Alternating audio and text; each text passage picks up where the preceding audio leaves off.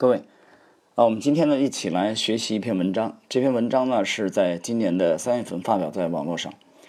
呃，这篇文章的题目叫《一生只用富一次》啊，这个“富”呢是富贵的“富”。作者呢是老妪在家，这个“妪”呢就是冯梦龙的这个《三言二拍》里边那个遇事名言啊，就是那个“玉”，一个口字边。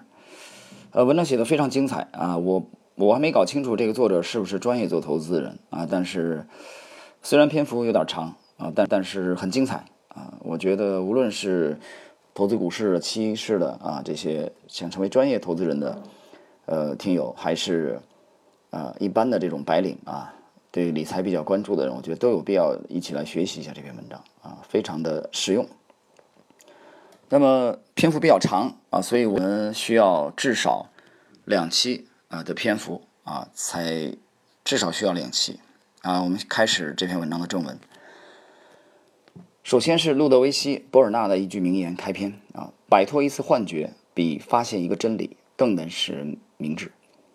有人说赚钱容易，守财难；有人说从穷到富最艰难，因为马太效应，穷人更穷，富人更富。罗斯柴尔德如此阐述成功的必要条件：要有极大的勇气和足够的谨慎，才能创造巨额财富。而要守住这些财富，要付出十倍于创造财富所需的才智。然而，本文既非讲如何赚第一桶金，也不是说怎样实现财富保值增值，而是瞄准这两件事的共同敌人——爆掉。啊，这解释一下，这个是爆炸的爆。啊，其实，在期货里边就是爆仓的意思。继续，投资最大的秘诀就是活下来。不是胜者为王，而是胜者为王啊！第一个胜是胜利的胜，第二个胜是剩余剩下来的胜。本文标题也许会引发读者的两种阅读好奇：一，一个人一生如何实现富一次啊？富贵的富。第二，一个人为何一生只用富一次？同时，一生只用富一次这句话，也势必因为其朗朗上口而付出恶俗鸡汤的代价，被相当多人理解为我这辈子。胡一把大牌就够了。有趣的是，这句话并非完全不对，但若以此为目标，就完全错了。本文的 A 部分讲了几个一生只用负一次的正面与反面故事。本文的 B 部分总结了爆掉五种可能形式：第一，你自己爆掉；第二，你身边的人爆掉；第三，你的职业生涯爆掉；第四，你的财富爆掉。第五，你的精神世界爆掉，你要做的就是降低以上五种可能发生的概率。这个世界上最聪明的人会告诉你，与其追逐得到财富，不如采用逆向思考，力求做到不爆掉。这么做难度更小，你实现财富和幸福的确定性会更高。呃，岔开一句啊，这里边他只是说这个世界上最聪明的人啊，告诉你采用逆向思考。啊，这里边其实我们通过呃之前的这个啊这个专辑的学习，尤其是我一零年接触到他的著作以后，啊，我确定的告诉你，这个人就是查理芒格。查理芒格是一个逆向思考的大师，啊，虽然这个这位作者啊老玉并没有在这里点查理芒格的名。好，我们继续，本文的 C 部分总结了本国人民经常陷入的十个投资大坑。投资并无秘诀。本文的 D 部分介绍了几个靠谱的基本原则。本文的 E 部分探讨如何实现持久富足。很多超级富豪不仅会赚钱，而且还思考。我研究了那些伟大的榜样，将他们的智慧梳理出来，供自己学习，也希望对你有用。一用从用脑袋赚钱切换到用屁股赚钱。二诚实是一种策略。三找到能力圈和舒适圈的黄金交叉点。四两眼战略啊，两只眼睛。呃，我个人认为他引用的应该是围棋术语啊，因为围棋的任何一块棋必须得有两两只眼啊，才算活棋。所谓很好奇啊，这个作者到底是不是会下围棋？这个我们后面再看。第五，构建个人核心能力，核心能力。第六，个人安全边际的实现。第七，黑天鹅的正面应用。第八，从头牌到妈咪。呃，第九，制定长期路线图。第十。实现持久性知足啊！大家耐心一点啊！文章篇幅的确很长，但是非常非常精彩。呃，我们看 A 部分啊，就是本文的第一部分，只富一次，富贵的富。啊，第一个案例，微软凭什么重回全球市值第一？微软曾被视为僵尸股，长达十年，公司市值原地不动，维持在两千亿美元左右。在此期间做搜索，它干不过谷歌；做手机大败而归。在大家心目中，属于这家公司的时代似乎已经过去了。但是不知不觉间，微软在前不久市值超越了苹果，再次夺回了全球市值最大公司的宝座。秘密何在？微软2018年财年收入超过一千亿美元，包括三块。第一块业务。它赚了三百六十亿美元，其中的大部分啊来自于我们熟知的这个 Office 三六五的云端化软件。第二部分，它赚了三百二十亿美元，啊，核心是它的企业级的这个云服务。第三块赚了四百二十亿美元，啊，这块是微软传统的这个个人电脑业务，啊，包括它的一个 Windows，呃，这块其实也就是它的这个 Personal Computing。有没有发现微软靠的是把过去的软件服务搬上云端？正如盖茨对微软新 CEO 萨提亚工作的评价是刷新，而非与过去的完全决裂。用移动为先、云为先啊 AI 战略去刷新我们看起来快要成化石的 Office 和 Windows，这便是厉害公司的秘密所在。只要冲上潮头，只要别乱来，只要适当的顺应时势，他们就能够滑翔很久。还记得比尔盖茨第一次当世界首富是哪一年吗？有没有感觉他当了好好多次了？虽然他卖了大部分微软的股票，而且大举做慈善，但似乎钱总也捐不完似的。一个人或者一个一家公司一旦富起来，只需要一次就可以富很久。啊，这是作者的第一个案例。第二个案例，最聪明的高手为什么破产？长期资本的故事啊，它指的是长期资本管理公司，大家耳熟能详了，包括两位啊，诺贝尔。经济学奖得主在内的超级梦幻团队，利用一种看起来极为高明的套利方式，迅速赚了很多钱，然后又破产了。即使是巴菲特也对此表示不可思议。为什么呢？第一，他们的智商高得不得了；第二，他们这十六个人都是投资领域的老手，加起来有三四百年的经验；第三，他们大多数人几乎把自己的整个身价都投入到了长期资本管理公司，约投了几亿美元。他们用的套利方法看起来既聪明又安全。只有极小概率的风险会出事儿，在精确计算的基础上，长期资本管理公司用了较大的资金杠杆。俗话说，每天都有百年不遇的事情发生，在大赚四年之后，几乎不可能发生的事情发生了。地球上最聪明的投资团队破产了。啊，我这里解释一下，有人可能对这一段不太了解啊，这个，呃，这段非常的精彩。这个他指的这个破产的原因，其实就是九八年俄罗斯的这个债券违约。我们之前的啊节目其实介绍过这个长期资本管理公司，呃，对此呢有一部名著，就是罗格罗文斯坦啊他描写的长期资本管理公司 LTCM 的升腾与陨落啊，这个中文的名字叫《赌金者》啊，我是在零七年啊左右在在杭州的这个青春路书店啊买到的这本书，非常好啊，非常好，这本书非常精彩，大家有兴趣的可以去。详细了解一下，这是一个投资史上的经典的案例。啊，我们继续本文的内容。假设给你一把枪，里面有一万个弹仓，其中只有一个里面有一颗子弹，把枪对准你的太阳穴，扣一下扳机，你要多少钱？巴菲特说：“你给我多少钱我都不干。”长期资本玩的就是这种游戏，万分之一是极小的概率，然而一旦发生却是致命的。为了得到对自己不重要的东西，甘愿拿对自己重要的东西去冒险。哪能这么干？我不管成功的概率是一百比一还是一千比一，我都不做这样的事。巴菲特啊，曾经提到一本烂书啊，这个有一个很有趣的书名，这个书名叫什么呢？一生啊只付一次啊，这名儿够俗的啊！一生只付一次。我们来看这本书里边的啊，有一段话。啊！但是他们为了赚更多的钱，为了赚自己不需要的钱，把自己手里的钱，把自己需要的钱都搭进去了。这不是傻是什么？绝对是傻！不管智商多高，都是傻。看起来道理很简单，然而我们看看过去这些年，又有多少首富可以善始善终呢？前天看到一个2018年还在富豪榜上的人，因为欠了四千万高利贷，被迫拍卖近十五个亿的银行股权。这就是所谓为自己不需要的更多财富而压上自己输不起的东西。啊这个案例还不够惨痛啊！第三个案例，他抢了李嘉诚十个亿，但没去买长江实业的股票。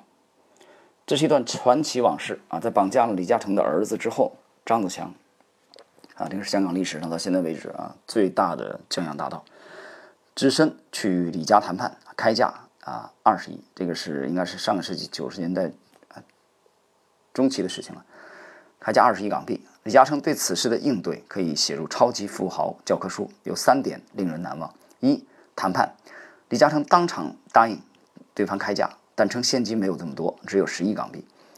双方最后以十亿三千八百万港元成交。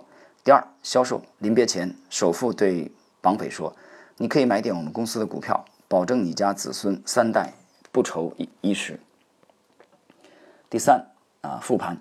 多年以后，当记者再次问到儿子被绑架为何如此冷静时，李嘉诚说：“因为这次是我做错了，因为我们在香港知名度这么高，但是一点防备都没有。”比如我去打球，早上五点多自己开车去新界，在路上几部车就可以把我围下来，而我竟然一点防备都没有。我要仔细检讨一下。结局世人皆知，李超人继续当了很多年超人，而绑匪很快花完了十亿，不久之后身首异处。啊，这里我解释一下啊，这段很传奇，有兴趣大家可以去看一看啊，研究一下这段史实。这个绑匪得手之后呢，很快去澳门赌钱，应该是至少。啊，那两天至少输掉了两个亿，很快。然后后来又去绑香港的其他的地产大亨，名字我们就不提了啊。直到后来这些大亨们联手啊求助，啊后来啊这边干预，就把在在虎门的，应该是东莞这边呃这个虎门的这个桥上面啊把他给呃逮捕，然后很快就这个枪毙了。继续。绑匪是个极端样本，但很好的论述了本文开篇有一点儿绕口的话：懂得如何付一次和懂得如何只用付一次非常非常不一样。美国的统计数据，中了彩票头奖的人大多结局不妙，有些人甚至不如不要中奖啊。亨利·考夫曼说过一句话：破产的人有两种，一种是什么都不知道的，一种是什么都知道的。如果说长期资本管理公司的聪明家伙是因为什么都知道而破产，发了横财的人难免会因为什么都不知道而破产。第四个案例，难道穷人不该搏啊？第四部分内容，难道人生不就是精彩纷呈？有人会开启杠精模式了，难道穷人不该搏吗？我们看看杠精，没错。华尔街那帮混蛋为了多赚一点而亏掉自己的几个亿本钱，的确很蠢。但是如果口袋里空空如也，不搏一下，又怎么有机会呢？穷人和年轻人更应该敢赌吗？不应该。搏击和博彩是两回事，拼搏和搏命也是两回事。年轻人尤其不该赌。啊，原因有四：一，关键在于正期望值。很多文章喜欢说做大概率获胜的事情，这也不对。确切的说，是要做正期望值的事儿。只有在正期望值的领域拼搏才是有意义的。对于没钱的人，你的时间成本、机会成本、创新活力其实也是本钱。第二，每个伟大都有一个微不足道的开始。如果你不能从零到零点一，就永远没有机会从一到一个亿。你需要一个雪团才能滚大一个雪球。三，自暴自弃会上瘾，去赌场里迅速输掉口袋里最后几块钱，过把瘾就死。这样的人很快就会成为职业韭菜，行为习惯会融入血液。最终铸就了宿命。四，陷入稀缺的泥潭。猴子赌包谷和猴子扔包谷没什么区别，于是穷人便永远处于稀缺状态，无暇思考未来，更无力为未来布局，每天都在应付眼前的窘迫。即使如投资专家所言，年轻人可以承担较大的风险啊，例如可以配置更高比例的股票资产，但也不能去炒消息股，而是该采用理性的长线的价值投资，或者是定投多元化的指数基金。战略上可以大胆，但战术上不能乱来。以我下围棋的教训来看，啊，在局部没把握的地方去拼，纯属自寻死路。啊，看来作者啊，的确是个围棋爱好者。继续，还有人会说，难道人生不就该精彩纷呈吗？你看，Lady Gaga 不也在奥斯卡颁奖典礼上表达了，趴下怕什么？我趴了这么多次，不照样来到巅峰？王石用巴顿将军的名言啊评价。褚时健啊，这里解释一下啊，巴顿是美国二战啊期间知名度最高，也是最喜欢作秀的啊，出生在一九一八八五年的啊，这位这个将军，呃，他很高调。我们继续啊，王石用巴顿将军名言来评价褚时健：衡量一个人成功的标志，不是看他登到顶峰的高度，而是看他跌到低谷的反弹力。这些励志名言都对，然而 Lady Gaga 并非经常被打趴，她一直是螺旋式上升的，甚至连螺旋都没有，只是在争议声中稳稳上升。而褚时健和马斯克这类人，其内核价值就是他们的个人，他们暂时的破产并不会殃及内心世界的资产，甚至不会殃及他们的外部财富关系网络。但这类人在世界上太罕见了，即使他们的天赋白送给你，你也未必愿意要。好，这个 A 部分结束啊，我们进入这个这篇文章的 B 部分防爆指南啊，具体来教你怎么防爆。第一，防爆指南之一，你自己别爆掉。有人写文章说，价值投资的好处之一是可以让你长寿。八十九岁的巴菲特和九十五岁的芒格，还有别的诸多例子。但事实可能是，长寿成就了价值投资者。只要活得够久，就会有更多可能性。为了实现这一点，你需要做两件事。避免自己太早挂掉，活得更久。这个世界让人太早挂掉的事情，几乎被统计学算出了概率。下面是一个人一生中挂掉的可能性啊，据说来自美国的保险公司，数字有待核实啊。一，死于心脏病，危险概率是三分之一；死于癌症，危险概率是四分之一；死于中风啊，危险概率是十四分之一；死于车祸，危险概率是四十五分之一；死于飞机失事，危险概率是四千分之一；死于狂犬病。啊这个危险概率是七十万分之一。你要做的是从降低较大概率事件发生的可能性入手，例如多运动、注意饮食、防止心血管病、立即戒烟等等。就像芒格说的：“如果我知道哪里会让我死掉，我就不去那些地方。”除此之外，就是拉长寿命。硅谷著名投资人彼得·蒂尔有一个野心勃勃的个人计划，活到一百二十岁。啊，具体策略有投资延长人类寿命的研究。他投资成立了。呃，这个二零零九年的这个啊，Unity 这公司啊，U N I T Y 这个公司宣称要在不久的将来消灭三分之一与衰老相关的人类疾病。啊，二为一家专门研究人类抗衰老技术的基金会提供了七百多万美元的资金支持。啊，三服用生长激素药物。四往身体里注入年轻人的血液，提供换血服务的是一家名叫安布罗西亚的硅谷创业公司。呃，怎么读到这里，我忽然想起来了啊，我们这个专辑之前的啊，日本百年日本股市第一人的这个石川银藏，啊，他从年年轻的时候就开始立誓要活到一百岁，啊，最终发挥还不错啊，离目标只差了五岁，他活到了九十五岁，但是他通过严格的自律啊，才达到了这一点。啊，我们继续，另一个传奇人物是索普啊，索普关于索普的话，他是华尔街的另外一个传奇，大家有兴趣的话去去了解一下。啊，索普这两年出了一部新著，叫《战胜一切市场的人》啊，这部书我读过了，呃，文笔还算不错，呃，大家可以去了解一下啊。索普从这个二十一点开始，之前他年轻时候就出过专著《战胜专家庄家》啊，从概率的这个角度。那么传奇中索普从上学时期就应用啊，就从应用化学啊，这个生物学、医学等知识保持自己的健康状态，八十多岁时还像三十多岁一样矫健。今年八十五岁的他，依然运营着自己的对冲基金，每天锻炼，服用各类药物，其目的不仅是为了降低自身肉身的衰老速度，更是为了提高他死而复生的概率。索普计划在去世后将身体冷冻保存，等科技足够发达时复活。他认为该项赌注获胜的概率是百分之二。索普是这个世界上最懂概率的人，他一路战胜了赌场和股市，是量化交易的鼻祖。那么他为什么压注于一件小概率的事情？尽管只有百分之二的可能性，但是一旦发生，回报是极大的。所以这件事期望值为正，而且数值极大，就像帕斯卡的上帝赌注。啊，第二，防爆指南之二：别被身边的人炸到。两句话，别让自己在乎的亲友爆掉。然后，远离烂人，别被他们炸到。